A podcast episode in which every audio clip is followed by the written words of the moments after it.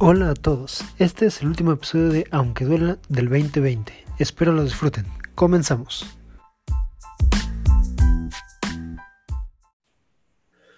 Hola a todos, buenas noches y bienvenidos a este último episodio del 2020 de nuestro podcast Aunque duela.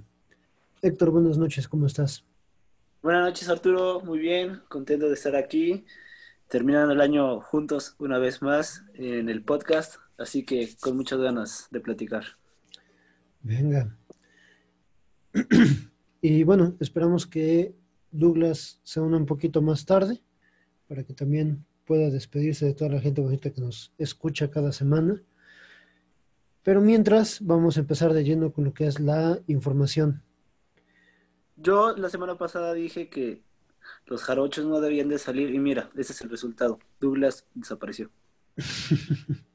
Deja, lo peor es que en Puebla ya estamos en semáforo, en semáforo rojo otra vez. Ay, ya sé.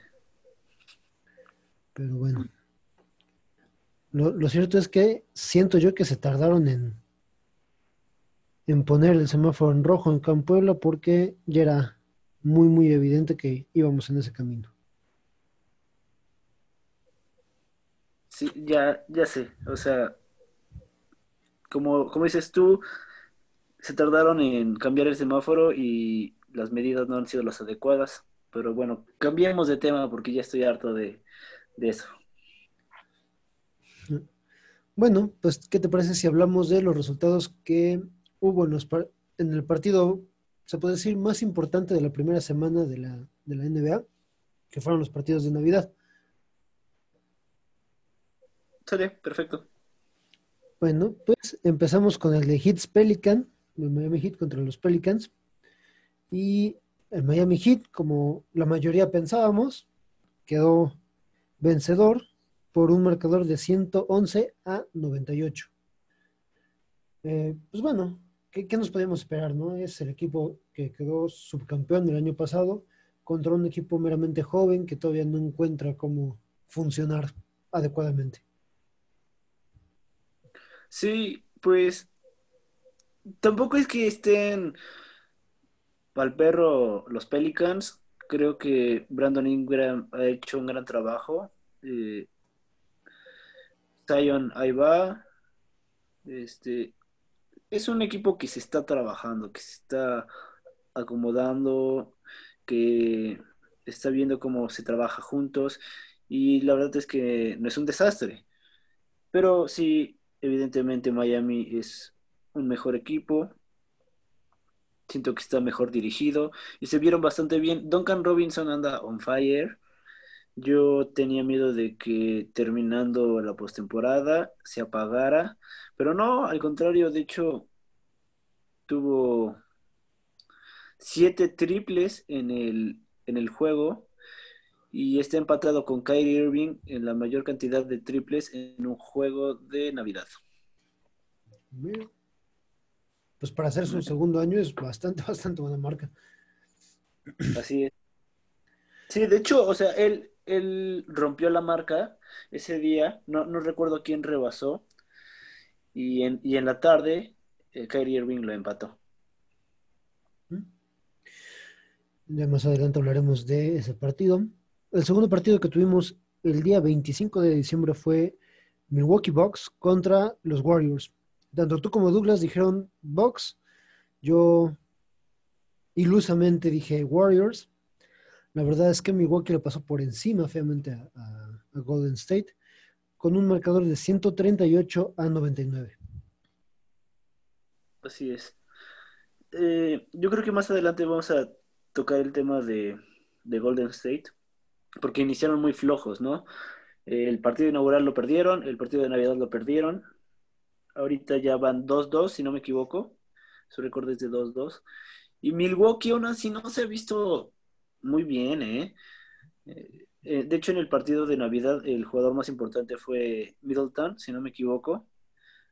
Giannis, obviamente, está teniendo buenos números y todo, pero no se ve, no convence. No sé qué creas tú. Pues yo se los dije, o sea, va a ser un año muy difícil para Milwaukee porque se tiene que entender que no es un proyecto de ganar ahora. O sea, lo que fueron hermanos en Milwaukee es un proyecto a mediano, mediano plazo, o sea, de aquí a un año, dos años, pero pues sí, este año veo que va a ser un equipo con muchos altibajos. Eh, quieras o no, yo creo que es cierto descontento de haber quedado por parte de, de Giannis y eso ha de ser que no rinda tanto como, el, como estamos acostumbrados. Pero si decidió quedarse, sea por el billete, sea por el proyecto que le presentaron, pues tiene que encontrar el centro que, necesita y adecuarse a la situación que, que, presenta el equipo. Sí, sí, sí, sí. Ay, no sé, no sé qué vaya a pasar. Ya lo hablamos la semana pasada y como dices, pues es un proyecto a mediano plazo, pero hay que hay que pensar que esta temporada se debe de ver bien, ¿no? Que si vas por un camino, que no se te desmorone todo, ¿no? Que obviamente tal vez los resultados no sean los mejores, pero que sí te veas estable, que vas por un buen camino, que, tienen un plan, ¿no? Por lo menos esperar a playoffs, yo creo que es lo, que, lo mínimo que se espera de Milwaukee. Mínimo, mínimo, sin duda. O sea, si, si no llegan a playoffs, fracaso total. De verdad. Y también dependería mucho de ver cómo es la actuación de Janis en ese, en ese caso. Porque si es el Janis de siempre y, y, quedan cortos en cuanto a esa meta de playoffs, bueno, ver qué es lo que pasó. Pero si ver que quedan cortos porque Janis de plano dijo a la chingada todo, entonces, ahí yo creo que Milwaukee sí se va a dar de topes contra la pared porque le dieron un super contrato y va a tener que cambiarlo a final de cuentas. Sí, yo sí voy impactado con la cantidad de dinero que le dieron, de verdad. Pero bueno. Eh, pasemos al tercer juego de la noche de Navidad y fue un Boston Celtics contra Brooklyn Nets. La verdad, yo esperaba más de los Celtics. Se quedaron muy, muy cortos en cuanto a mis expectativas, puesto que perdieron 95 a 123. Creo que fue el único partido que vi. Y, wow. Ustedes, si nos escuchan frecuentemente, sabrán que creí que iba a ser un desastre Brooklyn en ciertos aspectos, pero pero en mi defensa también dije que Kyrie y Kevin Durant podrían hacer una gran dupla por el estilo de juego de ambos. ¿sí? Los dos son muy buenos jugadores. Creo que como jugadores se pueden entender muy bien. El problema va a ser el choque de egos, ¿no? Apenas está arrancando la temporada, apenas están jugando. Obviamente ya se conocen, eh, pero más adelante yo creo que sí va a causar, causar este bastante conflicto este, este tema de, los egos de cada uno, ¿no? Y la verdad es que yo veo a Kyrie Irving jugando muy bien, o sea, de verdad, eh, anotando, repartiendo, muy bien el trabajo de Kyrie y pues Kevin Durant, ni se diga, ¿no? Bueno, la pregunta que te voy a hacer es, ¿qué tanto realmente se conocen? Porque si bien ya en teoría han estado una temporada entrenando juntos, lo cierto es que nunca jugaron juntos, de no ser los partidos de selección nacional, pero de ahí en fuera no tienen nada, nada que ver. E-, es algo que iba hace ratito, de que, y justamente lo iba a mencionar desde la temporada pasada, ya se conocen, pero pues no, no habían jugado juntos. ¿Sí? Como dices, pues selección nacional, pero no es lo mismo, ¿no? Es, un ambiente muy distinto, tiempos totalmente distintos. Entonces, siento que hay que darle tiempo a ver cómo evoluciona esta relación. Sin embargo, se han visto muy bien, muy bien. Y, y ya lo había dicho que me gustaba la, la dupla porque siento que Kevin Durant tiene un estilo un poco parecido, poco al de LeBron, ¿no? Entonces, Kyrie jugó bastante tiempo con LeBron, lo conoce bastante bien. Eh, entonces, por ese lado, yo creo que se, puede, se podían combinar bien las cosas y se están dando, se están dando. Pero repito, lo que es preocupante o va a ser preocupante va a ser el choque de egos. En cuanto a ese comentario de... ¿Qué rol van, van a querer? Dime, dime. ¿Cómo? Ah, que va a ser interesante ver qué rol van a asumir cada uno, ¿no? Ya, te decía que en cuanto a ese comentario de que este, Kevin Durant juega similar a, a LeBron, que no te haga Kyrie Irving porque si no va a buscar salirse del equipo, porque ya ves que, le tiene mucho amor al, al oriundo de Ohio. Sí, sí, sí, pero es a lo que voy, ¿no? que el, ego va a chocar en algún punto, ¿no? Al menos que uno de ellos o los dos este, conozcan su rol. Porque, a ver, tú dime a quién ves como jugador más importante en Brooklyn. ¿A Kevin Durant o a Kyrie Irving? Híjole. Ah.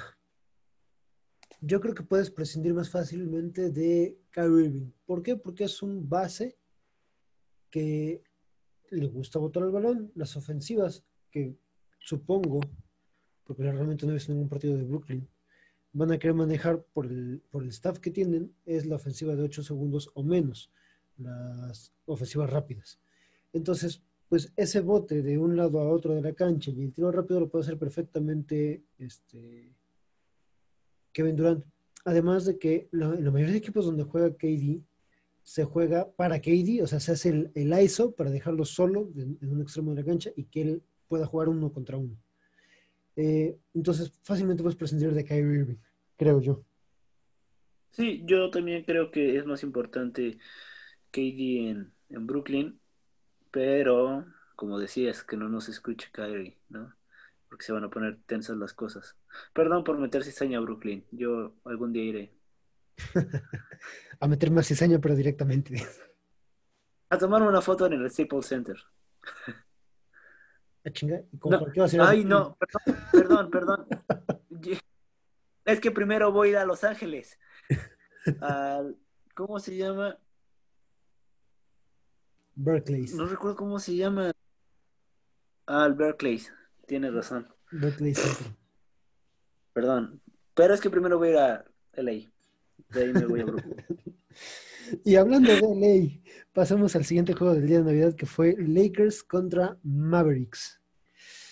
Creo que definitivamente fue uno de los el juego más atractivo, precisamente porque presentaba a Luka Doncic, a LeBron James, y aquí el marcador fue pues uno de los más parejitos de la noche, porque sí, la verdad es que hubo muchas muchas palizas y el marcador final favoreció a los Lakers por un tanto de 138 a 115. Sí, creo que no fue tan grande la diferencia, ¿eh? dejando de lado el, marcador, sino en el juego. Eh, yo sigo creyendo que Luca es la cara en el futuro de la NBA, ¿no? Ya se está posicionando ahí. Y los Lakers estaban obligados a ganar. No sé qué pienses tú, pero para mí estaban obligados a ganar después de haber perdido en el partido inaugural contra los Clippers, ¿no? Que, por cierto, en ese partido tuvo una gran actuación Pandemic P, que no fue Pandemic P en ese juego. A ver, ayuda, ayuda un poquito a mi memoria porque, según recuerdo, me acaba de llegar así como que uno de esos flashazos de, memoria, LeBron James no ha perdido un solo partido de Navidad en toda su carrera. Yo que recuerde, no. Y, y qué bueno que lo mencionas, porque hace rato se nos olvidó comentar que Eric Spostra también tiene un récord perfecto en en juegos de Navidad. Eric era el entrenador de Miami Heat. Eh, solo que no recuerdo cuántos partidos son. Si son cinco u ocho. ahorita dame un segundo y te lo confirmo. Si quieres mientras decir algo. Sí, te digo, por lo mientras, así como que de rápido, sí me llegó un flashazo. De, LeBron no ha perdido un solo, un solo partido de NBA eh, el día de Navidad.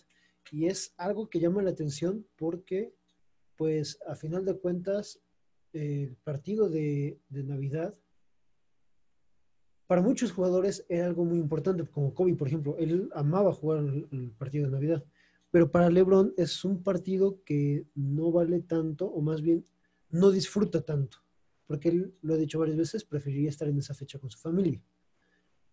Pero aún así, cada año que le toca jugar el juego de Navidad, lo hace muy bien y, y pues el marcador no, no miente, ¿no? Sí, así es.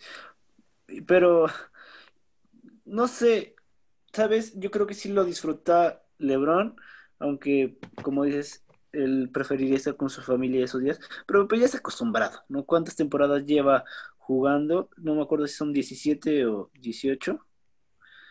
Jugando. Creo, que esta ya es la 18. Ok, bueno. Eh, jugando en Navidad, ¿no? Ah, Pero bueno, una cosa es estar acostumbrado y otra cosa es disfrutarlo.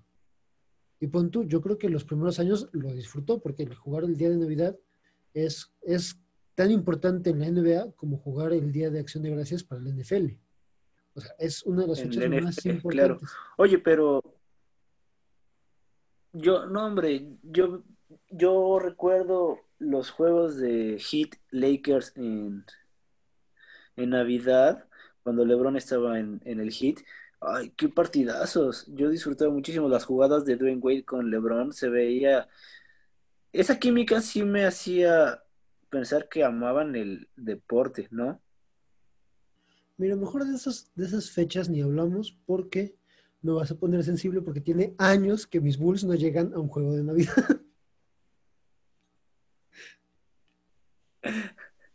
Oye, ya encontré, ya encontré, y si es 8-0 el total de victorias eh, como entrenador en Navidad de Eric Spolstra. En el segundo lugar, ¿sabes quién está? Greg Popovich. No. De hecho, no está en el top 5. ¿Alguna pista? El segundo lugar es Doc Rivers, que tiene un récord de 6-6. ¿Ha jugado 12 partidos de Navidad Doc Rivers? ¿Mm? Es lo que estoy viendo. Bastante, bastante interesante. Y Eric Spolstra lleva un récord de 8-0, o sea, padrísimo. Muy, muy bien. O sea, te digo, a mí lo que me encanta es cómo ha trabajado Miami esa escuela de, entrenadores, desde Pat Riley cómo, le fue dejando poco a poco la responsabilidad a Eric Spolstra. Y Eric Spolstra ha seguido perfectamente la escuela y ha dado frutos. Sí, exacto. Sí, sí, sí. Un, proyecto que se sabe manejar, ¿no? Hace rato te decía que Duncan Robinson había de hecho, empató el récord de triples porque los primeros, bueno, los tres jugadores que están en primer lugar son Duncan Robinson, Kyrie Irving y Brandon Ingram. Los tres con siete triples en el día de Navidad. Y ya que estábamos hablando de, de los Lakers contra los Dallas Mavericks, pues LeBron James escaló al segundo lugar en líderes anotadores del día de Navidad atrás de un tal Kobe Bryant. Insignificante el nombre el que tiene enfrente. Obviamente sarcasmo. Sí. Eh, es que ya conociéndote eres capaz de irme a acusar con Omar. ya, ya sabes que, no te debes meter en problemas. Y bueno, ya cambiando a nuestro último juego de la noche de Navidad fueron los Denver Nuggets, que anotaron 108 puntos contra 121 puntos de los Clippers. Clippers, Clippers, que son una gran incógnita porque dan dos juegos buenos, como el inaugural, el de Navidad, y terminan dando pena poco después. Sí, yo, yo quedé sorprendido de que ganaran los dos primeros juegos, ¿eh? especialmente el primero. El, el segundo, el de Navidad, me lo esperaba un poco más. Este, pero sí, sí es ay, muy contrastante, ¿no? Dos partidos buenos y como dices, después hacen el oso contra los Dallas Mavericks. Sí, sí. Y bueno, este, pues ya, ya hablamos un poquito de los Nets, ahorita regresamos con ellos, pero ahorita que llega hasta ese punto de Clippers contra, contra Mavericks, o sea, hay, hay que intentar hacer realmente los, los Clippers. Es algo que con este momento no entiendo. Y Pandemic P volvió a ser Pandemic P.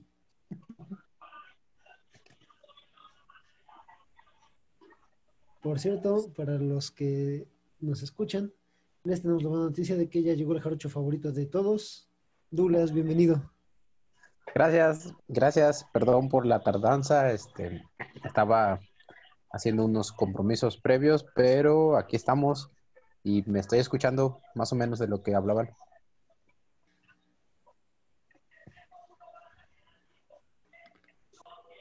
A ver, Héctor, entonces, ¿tú, tú qué viste ese partido? No, yo, de hecho, yo me enteré porque, por los memes, ¿no? Yo estaba cenando y, vi que les estaban llevando una gran ventaja, ¿no? De hecho, se fueron al descanso con una ventaja de 50 puntos los, los Dallas Mavericks. Y yo dije, ¿qué está pasando acá? ¿no? O sea, sí fue ridículo la diferencia que, se estaba llevando. si, no, si no mal recuerdo. La diferencia final fue de 51 puntos. Terminaron los Mavericks 124 a 73. Y, y, estás de acuerdo que pudo ser que pudo ser más grande la, la diferencia, pero ya al final del partido, cuando tienes una ventaja tan grande, pues el equipo ganador pone a la, a la banca y,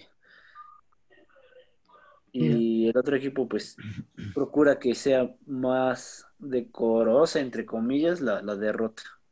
El, o sea, solo hubo dos, dos marcadores parciales parejos, que fueron el del tercer y el del último cuarto. Y en el tercer cuarto fue el único marcador parcial en el cual este, Clippers aventajó a, a Dallas y fue un marcador de 30 a 27. En el cuarto cuarto fue un marcador de 16 a 20 a favor de Dallas.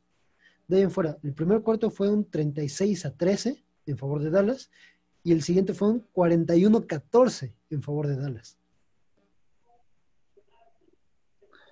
E, es que en ese tipo de partidos no sabes, no, si, bueno, si no lo ves, te preguntas, ¿qué estuvo mal? ¿La defensiva o la ofensiva, porque las dos estuvieron del nabo, te, anotaron chingos de puntos en los cuartos, tú no, tú no anotabas, ¿qué pasa? no O sea, no entiendo cómo puede ser tan drástico el cambio de un equipo este, de un partido a otro, ¿no?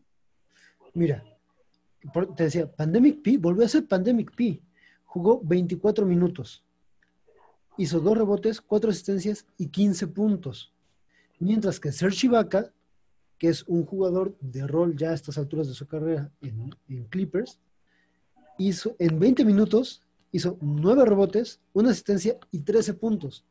O sea, en menos tiempo hizo lo mismo que Paul George. Oye, ese juego no lo jugó este Kawhi. No. Ahí vemos la importancia de Kawhi Leonard, ¿no? Por si no era más que obvio. Efectivamente. O sea, no lo puedes cargar de equipo a, Pandemic P. Y agregar un poco el que tanto habrá. No, no, no, puedes, no. No, sé si ya. No sé si ya lo comentaron, pero un poco lo, cómo les pudo haber afectado el cambio de entrenador también, ¿no? Pues no creo, porque, o sea, llevaban dos buenos partidos Y el, y el sistema viene siendo exactamente el mismo. O sea, porque, se- porque se quedó la misma base.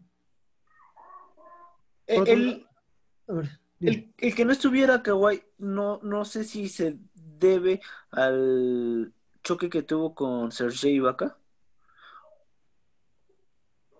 No, la verdad, sí, ay, sí no sé. Pero, eh, ay, es que siendo kawaii, pues yo, yo le voy más que haya sido por un load management, como está acostumbrado a jugar ya. Pero al tercer juego, bueno, al, sí, para el tercer juego de la temporada ya se me hace ridículo, Y contra Dallas. Es kawaii. de verdad. O sea, es kawaii quien le pidió un jet privado a los Lakers porque su tío así le exigió en el contrato. Por eso terminó firmando con Clippers. O sea, es Kawhi Leonard. ¿Qué te puedes esperar ya? Sí, ya, ya no sé qué pensar de, de él. Sin duda es un gran jugador, un gran, gran jugador, pero ese tipo de cosas sí me hacen mucho ruido. Mira, ahorita estoy comprando estadísticas del partido y por parte de este de Los Ángeles, solo dos jugadores pasaron la doble decena, es decir, anotaron más de 10 puntos. Uno fue Paul George con 15, otro fue Serge Ibaka con 13 y otro fue Ibaka Zubac con 10 puntos. De ahí fuera, nadie más. 4, 4, 7 puntos. Y por parte de los Dallas Mavericks, Tim Hardaway jugó 23 minutos y anotó 18 puntos. Este, Richardson jugó 27 minutos y anotó 21 puntos. Luka Doncic jugó 26 minutos y anotó 24 puntos, es decir, casi una, un punto por minuto. Bronson anotó 11 puntos y ya, fueron todos los que rebasaron la doble decena. Doble dígito. Sí, pues caótico, caótico lo que es Clippers sin, sin Kawhi. Entonces, ahora, ¿no creen que eso también afecte en, en el equipo internamente? Que tu jugador más importante haga, haga, haga ese tipo de cosas y que cobre factura más adelante, como en los playoffs. ¿Quién sabe? Pues mira, aquí te tengo un, un gran este, dato de lo que pudo haber salido mal en, en, el partido para los Clippers. ¿Recuerdan ese partido donde hubo 20 tiros consecutivos de Houston y no anotaron ni uno solo, los triples, hace como tres años? Bueno, si no lo recuerdan, ahorita les digo. Que los Clippers hicieron 33 tiros de 3 puntos y solo anotaron 4.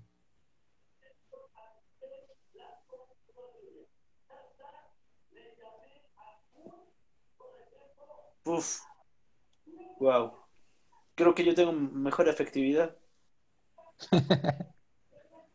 Perdieron 12 balones.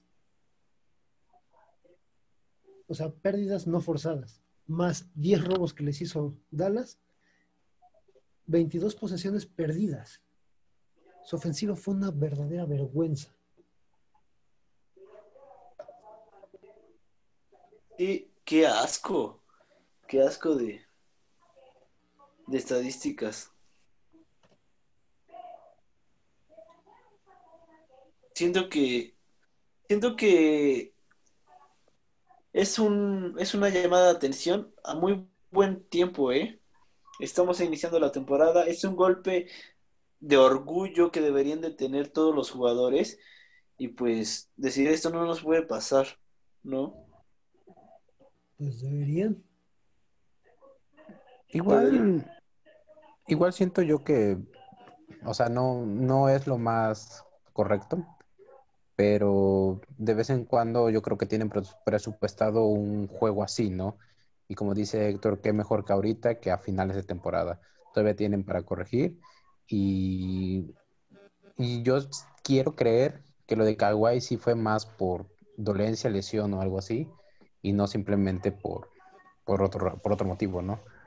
Entonces, este, también creo que tienen mucho tiempo para mejorar y a ver cómo les va de aquí en adelante. A ver, eh, ok, voy de acuerdo con que con la idea de este, derrotas presupuestadas, pero no puedes perder contra un contendiente directo de tu propia conferencia, porque eso te avienta un juego abajo de, de ellos. Por ejemplo, si pierdes contra Milwaukee, por ejemplo, que es contendiente, un equipo fuerte, pero de la conferencia contraria, no te afecta tanto en tus estadísticas. Entonces, si vas a presupuestar una derrota, que sea contra la conferencia contraria, porque si no te, te friega, te va, te va, a mandar cada vez más abajo y se te va a ir esa oportunidad o de playoffs o de plano de, que ser, de ser considerado un contendiente. Y ahora uh, hay que pensar que son menos juegos que no se van a hacer los cuatro que comúnmente se juegan contra el, equipo de tu conferencia. Y esas, como dices, esas oportunidades te van a cobrar factura más adelante. Además, es el tercer juego de la temporada. No puedes presupuestar una derrota en el tercer juego de la temporada. Mira, yo, yo, yo creo que sí pudieron haber contemplado una posible derrota contra los Lakers, ¿no? Pero de ahí en fuera dices, ok, Nuggets nos, los llevamos, Dallas nos los llevamos, ¿no? Y no, no eso de que te, te meten una putiza los Mavericks. Sí, no. Y bueno, este, vamos a nuestro primer corte. Y como, por la cara que te vi, Douglas, como que no entendiste muy bien este, no, sí, del calendario y las estadísticas de conferencia. Este, no, sí, sí entendí solamente, este, digo, o sea, bueno, creo yo que Dallas es un equipo fuerte. Y, insisto, mi comentario original fue de no es lo correcto o lo, o, o bueno, o presupuestar las derrotas es malo, no es lo que deberían hacer pero es más entendible que te pase contra un equipo contra Dallas que te pase contra, no sé, este un equipo que ni siquiera aspira a playoff, ¿no? O sea, ah, por ejemplo. Entonces, lo pensé.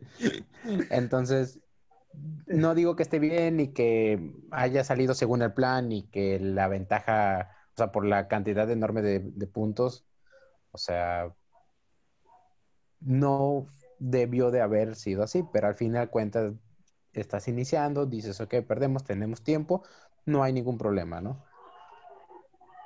Siento yo. Bueno, ¿algo más que agregar antes de nuestro primer corte?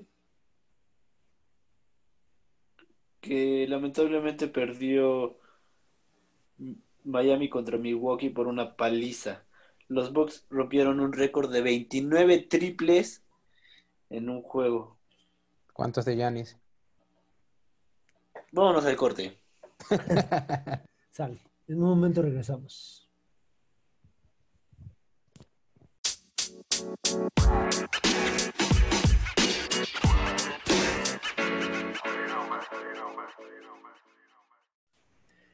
Y estamos de vuelta en Aunque duelan. Héctor, ¿tienes noticias sobre la mamba más querida del NBA? Sí, bueno, hace unas horas salió un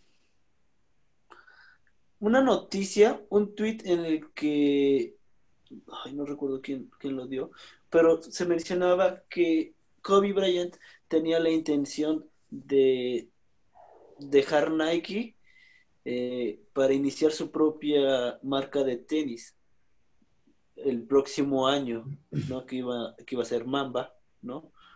Mamba Shoes, si no me equivoco. Y pues sí se dio un poco de especulación porque dices, ¿para qué? ¿Para qué sacas ese tema? O sea, pues ya no, no es algo que, que, que sea relevante, ¿no? ¿Estás de acuerdo que si se hubiera dado, se hubiera sido interesante ver cómo se iba a manejar todo, qué jugadores se podían ir ah, con, con Kobe, ¿no? Uno de ellos probablemente sería Tatum. Anthony Davis. Anthony Davis, ¿no? Entonces, yo creo que sí ya es un tema que no, uf, que no es relevante, ¿no? Pero pues no quita el, el morbo. Bueno, ahí este, platicando con, un amigo en común que es Alfredo, el Borren, este, llegamos a dos teorías. Una, es un hecho que el contrato de Kobe con Nike vence en 2022 y quien sería la responsable de firmar un nuevo contrato sería Vanessa, su esposa, más bien su viuda. Eh, y la idea es, ok, ¿va a firmar o se va a inclinar por esta cuestión de ella ir, optar por armar esta marca que, se supone o supongamos quería Kobe? La otra es, ok, puede ser un punto de presión para aumentar la oferta de Nike, o sea, que Nike suba su oferta, ya sea de más dinero o, más eh, regalías, más lo que sea. Eh, aquí, a final de cuentas, aquí el menos afectado es Nike, porque, como lo decía Alfredo, tiene los derechos de los Kobe desde el primero que sacó con Nike hasta el 11. Entonces, por lo menos de esos modelos va a poder seguir sacando retros más los, los, digamos, de una gama media, por así decirlo. Entonces, pues Nike es el que menos pierde. Ahora, si esto fue idea de este tipo, nada más para, para hacerse publicidad, porque tengo entendido que él tiene un, él es parte de un equipo de diseñadores, si nada más lo que quería hacerse publicidad, pues bueno, ahí pues, vamos a ver qué, qué es lo que hace Vanessa.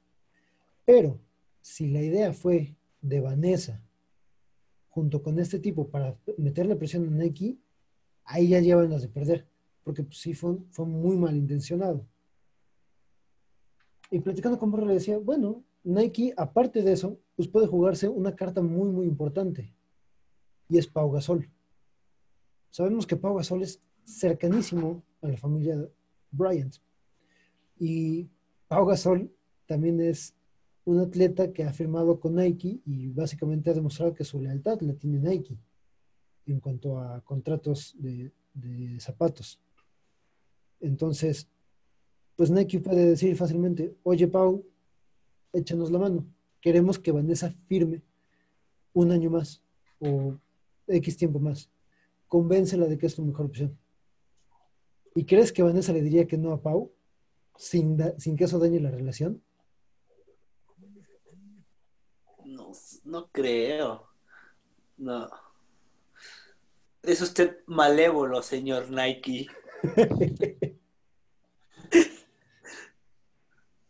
Esas son mis yo quería, ¿eh?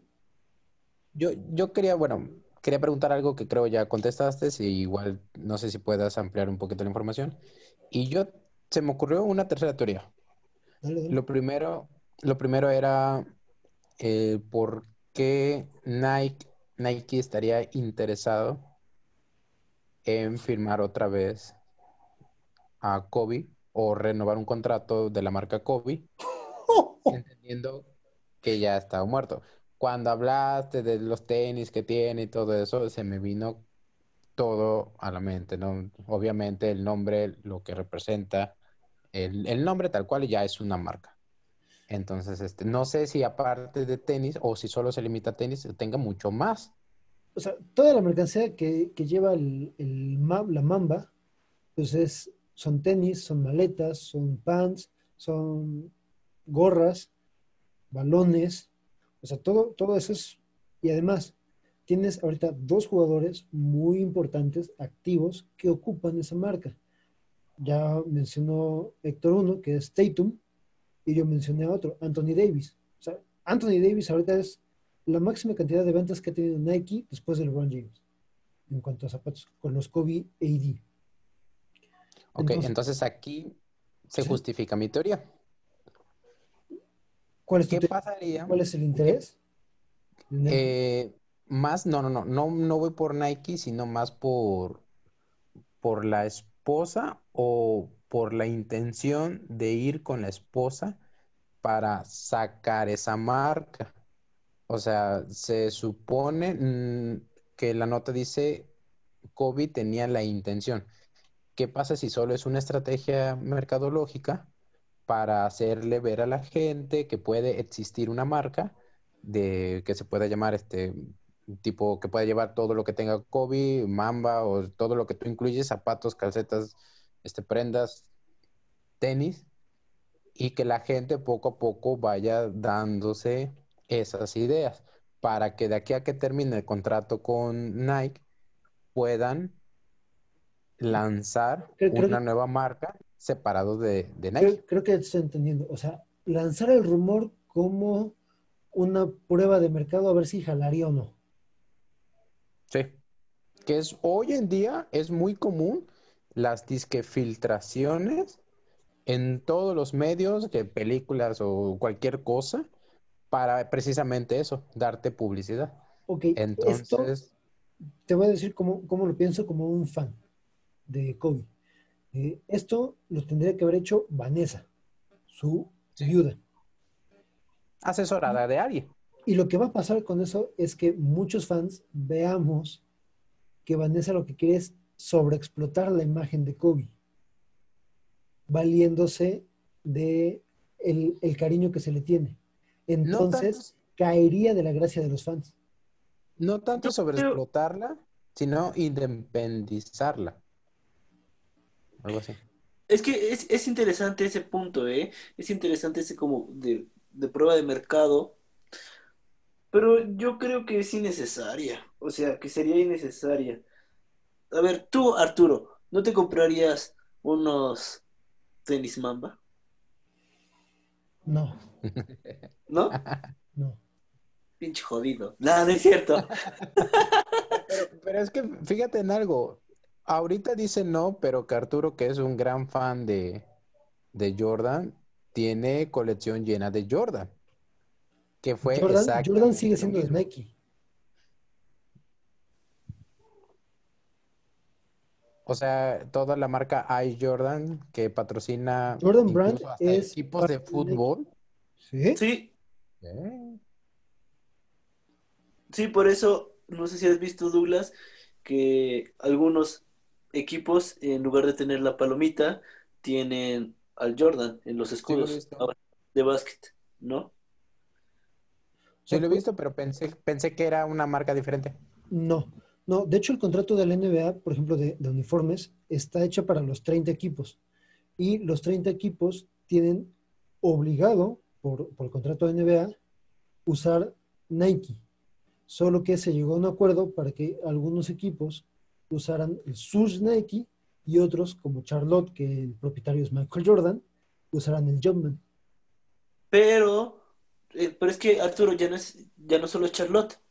Ah, bueno, no, no, no, o sea, en, en un principio fu- fue Charlotte, pero, o sea, se, se llegó a ese acuerdo para que pudieran tener exposición tanto la- las dos marcas, tanto Nike como Jordan. Sí, sí, sí, claro. Pero a lo que yo me refiero, a lo que yo iba, antes de que arruinaras mi comentario diciendo que no te comprarías unos Mamba, Arturo, este, es que la gente lo compraría, ¿no? Yo, Yo- si yo- tuviera dinero, compraría Yo uno. también, o sea, yo sí soy el jodido, pero si pudiera, pues me los Bueno. compraba, ¿no? O sea, ¿vis- ¿viste el diseño? ¿Viste el diseño que mostraron? Ay, es que sí estaba feo. Está horrible, güey. Sí, estaba muy feíto, la neta. Y, y ¿sabes qué? Yo siento que ese diseño es muy fake. Porque. Porque lo sacaron mm, al chingadazo. sí, sí, sí, sí. O sea, ¿estás de acuerdo que Kobe influía, ¿no? En, en diseños. Por ejemplo, la jersey que la jersey conmemorativa de los Lakers, el diseño fue del propio Kobe, si no me equivoco. ¿Cuál conmemorativa? La Black Mamba. Mm, sí. Entonces, yo creo que Kobe tenía buen gusto y no sacaría esas porquerías. otra razón más para pensar que fue después de la muerte. O sea, no fue pensado por él, sino una estrategia para ver qué tal pega. Si la gente dice, ¿sabes qué? No me gusta, no me interesa, como Arturo, no me interesa comprar, igual dice, ah, era broma. Más a mi favor, o sea, si, si de esto se están valiendo, es decir, que Kobe lo planeó meses antes de morir y, y, resulta ser que todo fue idea de Vanessa y este diseñador, la gente se le va a ir encima a Vanessa. Sí. Bueno, pero eso la, no la gente, no, pues Ahora, es que se tendría que saber.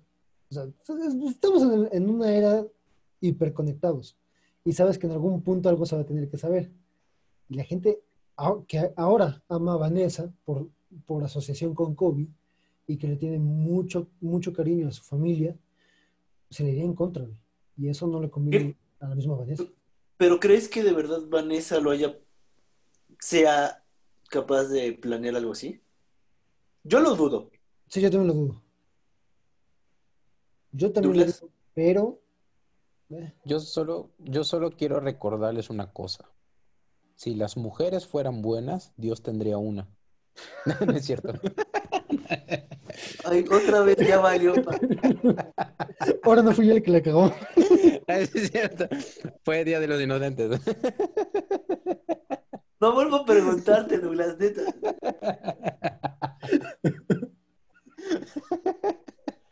No, no, no, no. No, no mames. Vamos al siguiente tema, por favor.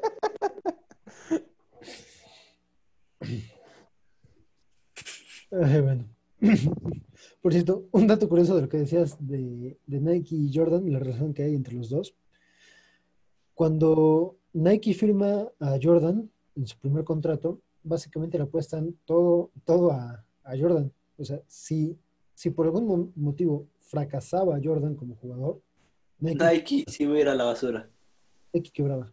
Incluso eh, tengo un conocido que, bueno, se dedica a esto de traer tenis y ha tenido la oportunidad de estar en las oficinas de Nike y dice que a la entrada hay una estatua de Nike, la, diosa griega de la victoria, y lo que hicieron a modo de reconocimiento a Jordan es que el Jumpman, el logo de, de Jordan, la tiene en el corazón Nike. La estatua. Wow. Qué bonito. la verdad es que pues, sí, le, deben mucho a, Jordan. Sí, sí, claro. O sea, para los que no han visto The Last Dance, ya véanlo, no mamen, ya pasó un chingo de tiempo. Ahí pueden ver la importancia de, de Jordan, ¿no? Para, para Nike. Y de Tinker Hatfield, que es el diseñador, que diseñó a partir de los Jordan 5. Bueno, pues sí, cambiemos de tema, porque ya, ya, se, volvió una dispersión de ideas. Por, eh, por, antes, de, antes de seguir, por el comentario misógino de Douglas, va a rifar unos Mamba si salen al mercado. si resulta real, aquí lo rifamos. estás comprometiendo algo muy cabrón, pero ya, ya, la, ya te la... Vivo, vivo hora y media de Naulinco, ahí consigo unos en 150. Jamás diré que fueran originales.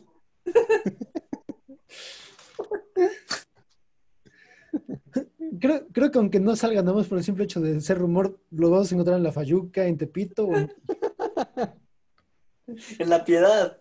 Exactamente. Pero bueno, ahora sí ya cambiamos de tema y vamos a entrar con algo agridulce, porque ya es hablar de básquetbol mexicano particularmente de dos jugadores. Empezamos con el jugador actualmente miembro de los Golden State Warriors, Juan Anderson Toscano. Héctor, date. Pues es todo. La verdad, no, he visto mucho de los partidos de Golden State, pero sí he seguido los highlights, ¿no? Eh, o las estadísticas, por lo menos. Entonces, yo sí he visto participación, buena cantidad de minutos de Toscano. Eh, la verdad es que en números no es tan productivo en puntos, pero se ve su presencia en cancha, ¿no? Aporta con, con bloqueos, con asistencias, y si pudiera resumir el trabajo de Toscano en, en una jugada sería en una que salió hoy, en la que salva un balón de salir, ¿no? De la línea de fondo, este, la recibe Curry, y Toscano en putiza cruzó la, cruzó la cancha para recibir asistencia de Curry y hacer un layup, ¿no? De reversa. E, ese tipo de jugadas te demuestran las ganas, el compromiso que tiene el jugador de ser tomado en cuenta, ¿no? De dejar una huella, de trabajar, este, bueno, del trabajo que hace. Y la verdad es que a mí me hace sentir muy, muy orgulloso el trabajo de Toscano. Y sigo esperando que bajen a alguien más del barco para que él pueda quedarse toda la temporada. Pues, ay, ay, ay. Yo lo veo difícil porque ya es un, two-way, o sea, ya está decidido cuánto va a poder jugar. Y apenas en la semana también recibí un comentario, precisamente de Toscano, que decía, ok, sí, sí, se, bueno, no, acerca de Toscano, mejor dicho. Sí, sí, hay, gracias por tu risa, Douglas, me, hizo darme cuenta de, mi error de sintaxis. Este, precisamente en, torno a Juan Toscano, y decía que eh, sí se le ve cómodo en la cancha, pero todavía se le ve como que muy fijo, muy tieso, como que le falta, le falta tiempo de juego, le falta acomodarse a la NBA, como que todavía está un poquito por debajo del nivel de un jugador de rol NBA. Ojo, no estoy diciendo que sea malo, sino que le faltan minutos de juego y le falta, le falta esa confianza, tanto por parte de los entrenadores como de los compañeros y del mismo. Falta que se la termine de creer.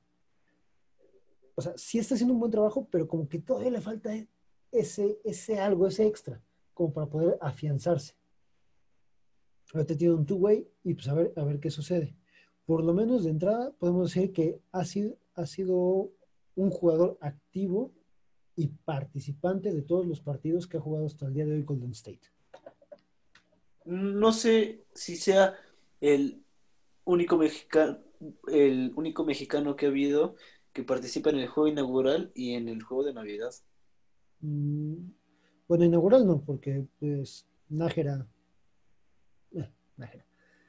O sea, con varios partidos sí, inaugurales. Sí, sí, sí, sí, sí. Entiendo.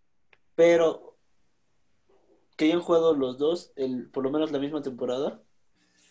Híjole, tengo, tengo que checar eso de si jugó, para empezar, si jugó algún partido de Navidad, este, Nájera. Que supongo que sí, que habrá sido con Dallas. A ver. Porque estás de acuerdo que los Bobcats no juegan el día de Navidad. Ah, bueno, bueno. Pero para empezar, los Bobcats ya fueron literal el final de la carrera de Eduardo Nájera. mientras lo busco, ¿ustedes qué, qué opinan de Toscano? Bueno, yo ya dije mi, opinión, pero ya no le voy a preguntar nada a Douglas. yo sí. Yo, yo solo iba a decir que a mí me sigue gustando el proceso que está llevando. A ver, no te metas con el proceso porque ese es de Filadelfia. yo le envidio. No, o sea, a lo que voy que al ser un mexicano que no, ahora sí no lleva el, proceso colegial y todo eso de allá, que se está integrando, que todo, o sea, no lo están descartando. Si bien, como dicen, tienen este contrato que platicamos la otra vez, no, este, sigue, sigue siendo importante para la, para la institución y tan importante es que, como dicen, le están dando minutos, juegos importantes y participaciones, ¿no? Tal vez este, el término al que te referías, Arturo, era el de le falta esa alta competencia. acostumbrarse a lo que es este jugar la NBA para quedarse. Entonces, creo yo que este es el año decisivo en el que tiene que encajar en lo que es el planteamiento, en la idea, en, en la forma de trabajo, en el ritmo de juego y aprovechar que, que Golden State viene de un viene en ese crecimiento, ¿no? Este, crecer juntos para que pueda llegar a ser algo en los siguientes años y ojalá se quede mucho tiempo en, esa alta competencia, ¿no? En ese, en ese baloncesto que es NBA. Mm, no, yo sí me refería a ese algo extra, porque la alta competencia siempre la ha tenido. Pero no es lo mismo estar que, que tenerla, o sea. Y por parte de lo que decías de este pues, el proceso colegial, él jugó colegial allá. De hecho, él, él nació en la, en la, zona de la bahía, donde está Golden State. De hecho, él es de esa zona. Sí. Nada más que su madre es mexicana y por eso pudo jugar en la selección mexicana. Oh. Bueno. Mejor no digo nada. Mira, la verdad es que no encuentro nada sobre Nájera en este, partidos de Navidad, pero sí jugó varios partidos inaugurales y ha sido el único mexicano en jugar playoffs. De hecho, jugó 59 partidos de playoffs. Ha sido el único mexicano que, bueno, jugó contra Pippen, Jordan, anotó en contra de Kevin Garnett, jugó playoffs en 2003 contra Duncan. Entonces, perdóname, pero Eduardo Nájera sigue siendo el mejor mexicano en NBA todavía. Sí, sí, sí, totalmente, totalmente, ¿no? O sea, yo solo quería señalar que pues es el primer mexicano que participa también en el juego de Navidad y, en el inaugural en la misma temporada. Pues a, ver qué, qué depara la vida para, el joven Juan Anderson Toscano. Y es hora de pasar con, bueno, quiero llamarle el niño maravilla, porque la verdad es una, maravilla de jugador este cabrón, ah, con sus apenas 17 años, nacido en Ecatepec, Estado de México, Gael Bonilla. Y es que hace muy poco, de hecho hace unos días, Gael Bonilla y el Barcelona Sub-18 se proclamaron campeones de la, de la Euroliga Juvenil y este pues también este, quedaron campeones en el Adidas Generation. Tournament que se jugó en Valencia. Eh, el mexicano promedió, bueno, más bien aportó 11 rebotes, 4 asistencias, 2 robos y un bloqueo sumados a sus cuatro puntitos. Y pues viajarán el próximo, bueno, van, a viajar del 28 al 30 de mayo a Colonia, en Alemania.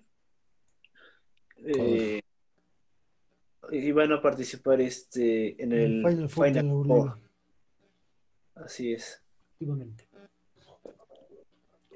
Pero, a ver, estamos hablando de un chamaco de 18, 17 años que ya es campeón de la Euroliga, aunque sea juvenil, es la Euroliga. Está jugando contra chamacos que, o sea, toda su vida han sido educados en el básquetbol europeo y les, y les sacó 11 rebotes. A ver, para quienes no conozcan la diferencia entre el básquetbol FIBA y el básquetbol NBA, es que en el FIBA lo que es la lucha por el rebote es muchísimo más física y más fuerte que en la NBA. O sea, en el básquetbol FIBA, literal, llueven chingadazos para poder agarrar un rebote. En la NBA Especialmente...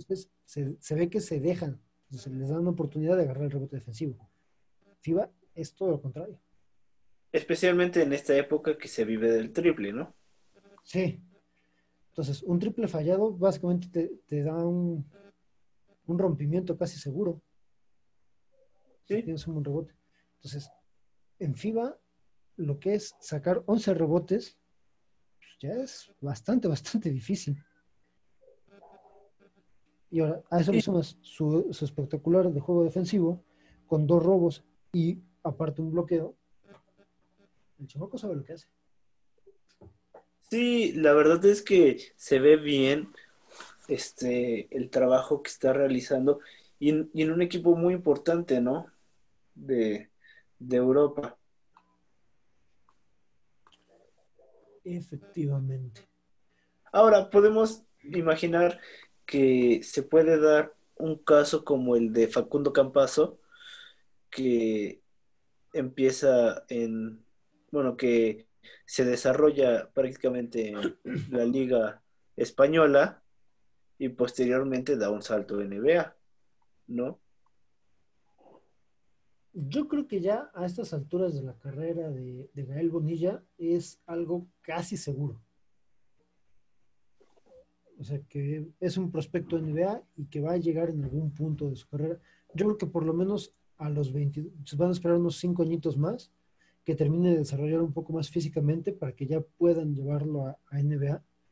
Porque también llevarlo desde los 18, 19 años se me ve un poco responsable por Muy arriesgado, muy, muy arriesgado. por el físico que tiene Gael Bonilla. Para los que no lo conocen, es, es delgadito, le falta un poco de, de masa muscular y eso, ¿no? Pero con muchas cualidades. Sí, si no me equivoco, mide 2 metros 3. pero es muy, muy delgado. Ah, mira, mide lo mismo que yo. Te saca dos centímetros, ¿no? Le saco dos centímetros. Ah, De hecho. sí, cierto. Pero él va a crecer todavía. Sí, sí, sí. Igual y me alcanza. I- Iba a decir una estupidez, pero ya después de la vergüenza ya. Ya tuvimos lo suficientes dosis de estupideces por el día de hoy. Anímate, es fin de año. Yo creo que Gael le saca dos centímetros. No, ya me cállate, Arturo. Ya, No, ya, cállate. ya, ya, ya, ya. Solo dos. Cállate, Arturo. Bueno, les recuerdo que soy muy, muy vulgar y muy alburero, entonces. No es para que se den una idea de por dónde iba el comentario. Ya todos sabemos por dónde iba el comentario, Arturo. Por tú. De hecho, iba a decir por tu boca, pero bueno. Arturo, ya la- Ay, Dios mío. Ay, Este, el programa se volvió a poner raro. De nuevo le digo a las chicas que si ven esto, por favor, nos salve. ya, dalo por perdido. Ya se acabó el 2020. Ya. Nos quedan más o menos cinco Por eso tenemos minutos. que cerrar. No, nos quedan ocho minutos y medio para decir cuánta estupidez nos quede. Para poder despedir Bueno. a, este, a este 2020 con, con toda la estupidez necesaria. Antes de decir las estupideces, solamente quería aportar que este, ahorita que hablan del proceso de, de básquetbol europeo que llega a la NBA, lo primero que pensé fue en Luka Doncic, que lo está haciendo muy bien, que le ayudó mucho, que está sacando sus beneficios y ojalá que este mexicano pueda hacer algo parecido, ¿no? Más adelante, dar ese brinco de España para la NBA siendo una figura importante.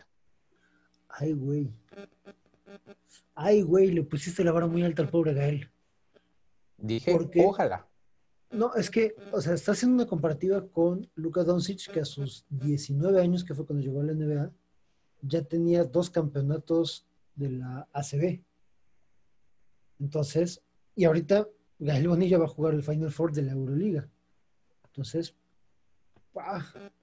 ojalá pueda, pueda darse un, un- un camino similar al de al de Luca, Además, sí recuerda, recuerda que Luca ganó MVP.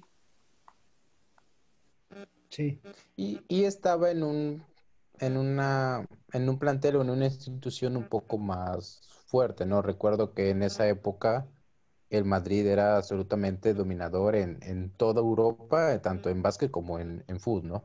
Hay una foto histórica de todos los planteles, este, muy buena, y donde de ahí Está Gustavo vienen- John con el chicharito. Exactamente. Una. Entonces, no sé qué tan qué tan fuerte sea el, presente o, se espera el futuro del, Barcelona en, baloncesto. Este, en, otros deportes están muy mal, pero ojalá, ojalá si se le están viendo buenas condiciones, está haciendo este, cosas importantes, ojalá pueda tener ese proceso y llegar a ese nivel. Sería, muy interesante verlo porque hasta cierto punto podría ser como la antítesis del mismo este, Luka Doncic. Porque Luka Doncic es un jugador europeo, eh, criado en el básquetbol europeo. Gael Bonilla es un jugador criado en el básquetbol mexicano. Eh, o bueno, formado en el básquetbol mexicano por lo menos hasta sus 13 años, 11 años. Eh, Bonilla es un jugador más alto que juega de interno. Luka Doncic es un jugador totalmente perimetral. Gael Bonilla no es el más hábil votador, pero sí muy buen rebotador. Eh, Luka Doncic no es muy buen rebotador, pero sí es muy buen votador y tirador. Entonces, digamos que serían dos polos opuestos y vendrían de dos equipos totalmente opuestos uno del Real Madrid y otro del Barcelona. Entonces sería una chulada. sería una bonita historia de contar. Y sí, yo me estoy inventando mis narrativas novelescas, déjenme.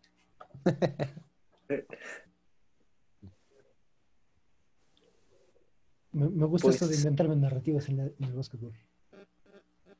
Sí, ya, ya lo hemos visto en otros episodios.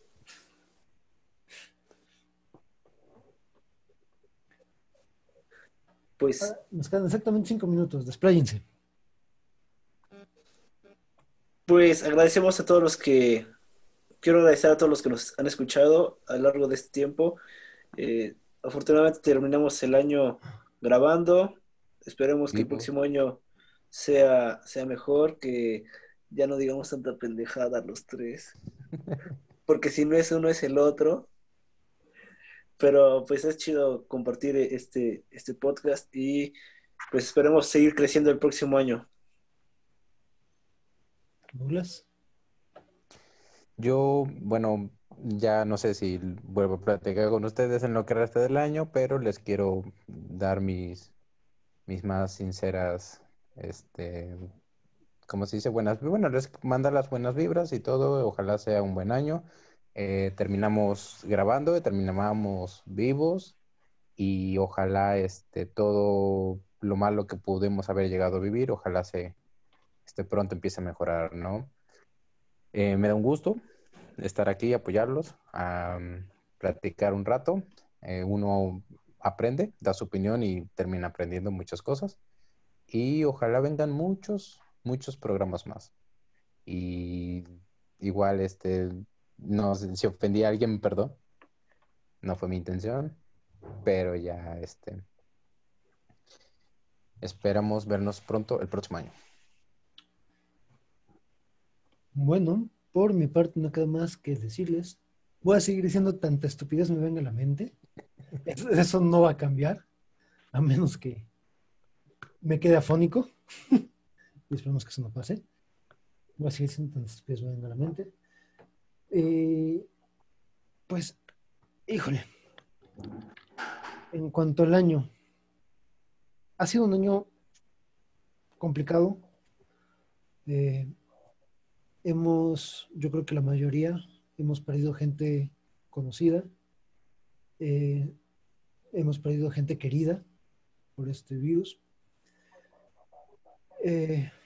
también de forma personal tengo que decir que perdí amistades por el virus y no tanto porque hayan perecido a causa de la enfermedad, sino por las discusiones que esto ocasionó, porque es gente que no quiere entender que esta situación es algo real, es algo que de lo cual debemos cuidarnos, que se lo siguen tomando como algo muy ligero, como si fuera una gripa más, muy sencilla, y, a la gente la veo falta de empatía. Eh, y yo creo que eso es lo que ha hecho este año aún más difícil todavía. El, saber que a la gente no le importa lo que le pasa al de enfrente mientras no me pasa a mí. Eh, y el tenerlos a ustedes, aunque sea cada martes para grabar, es un espacio que me sirve a mí para relajarme, para dejar de pelear con tanta gente que vive estas situaciones de, ignorancia y de indolencia. Y, por ejemplo, hace ocho días que grabamos, que yo estaba un poquito mal de salud a causa de otro virus, eh, no solo la alegría que me dio, o sea, el, aunque me costó trabajo mantenerme despierto tan tarde y me costó un esfuerzo fuerte porque al día siguiente está jodidísimo, pero el, ánimo que me dieron ustedes al, grabar, al estar conmigo apoyándome, fue, fue un impulsor para que hoy esté yo aquí, eh, más bien que mal. Y bueno, no me queda mucho más que agradecer tanto a ustedes por estar aquí cada martes grabando, por compartir el enlace todos los días que, que, se publica el podcast, a la gente que nos escucha por soportar tanta estupidez, decimos, mm. eh, por soportar casi dos horas de podcast hablando de básquetbol cuando a mucha gente le aburre. Y bueno, eh, feliz año. Que el próximo 2020 sea digo, el 2021 sea... No mames, no. el próximo 2021 vengo otra vez más no. pero hay que ser conscientes que todavía nos falta mucho camino por recorrer en cuanto a regresar a una normalidad. Todavía nos falta mucho, por lo menos va a ser todo el año de, de batallar. Como les decía, eh, todavía nos falta un camino un tanto largo en cuanto a lo de la pandemia, y por favor, no se espanten con lo de la nueva cepa. La verdad es que es un virus que de por sí va a mutar, va, va, a vivir con nosotros mucho tiempo.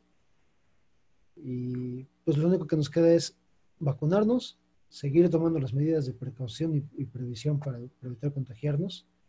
Si ya se contagiaron una vez, no se confíen, no son inmunes, hay casos de recontagio.